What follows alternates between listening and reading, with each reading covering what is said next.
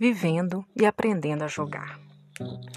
Quando eu era criança, eu brinquei muito com um jogo, acho que o nome dele era Jogo da Vida. Era um jogo de tabuleiro que simulava a própria vida. Então você podia se graduar, você fazia compras, ganhava um salário, hipotecas, é, você se casava, tinha filhos e tinha até aposentadoria.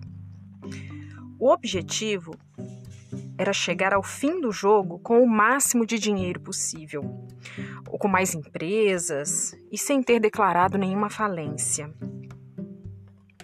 O fim do jogo coincidia com o fim da vida, na velhice.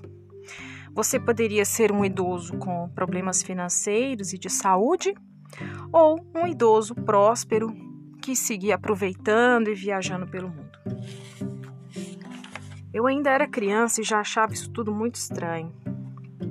Hoje eu percebo que esse jogo poderia ter qualquer nome, menos jogo da vida. Hoje eu vim para falar sobre um jogo da cultura hindu conhecido como Mahalila, jogo do conhecimento ou o grande jogo. Esse foi um jogo concebido por sábios hindus como uma chave para o aprendizado de estados interiores, para que possamos aprender os princípios do Dharma. O Dharma pode ser entendido como um conjunto de princípios para uma vida harmoniosa e beneficente, que mantém a vida coesa, uma doutrina prática para a manutenção da vida em si. A filosofia Samkhya explica a criação de tudo que existe como a dança cósmica, da matéria e da consciência, da qual emanam todos os karmas. E aqui vamos entender karma como ação. Ao nascer, entramos no jogo. E a sua regra principal, uma regra que ninguém consegue fugir, ninguém consegue escapar, é estar sob a lei do karma, ou a lei do retorno. Então entramos nesse jogo e precisamos de um papel. Uma vez assumido esse papel, perdemos a visão sobre a nossa verdadeira natureza, que seria a essência e o objetivo do jogo em si. Os acontecimentos da vida são aleatórios, como o jogar dos dados.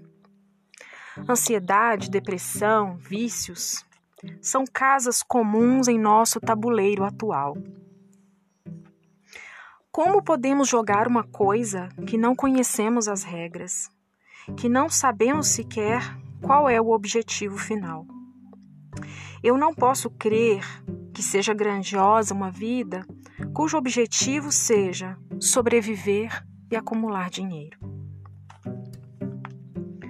O objetivo do jogo universal da energia cósmica é ajudar o jogador a adquirir de volta a sua habilidade de superar a sua identificação egóica, baseada na dualidade, e ver o autoconhecimento para que possa guiar as suas escolhas dentro das limitações do karma. Afinal de contas, o dado só pode dar os números de 1 a 6, então nós temos uma limitação.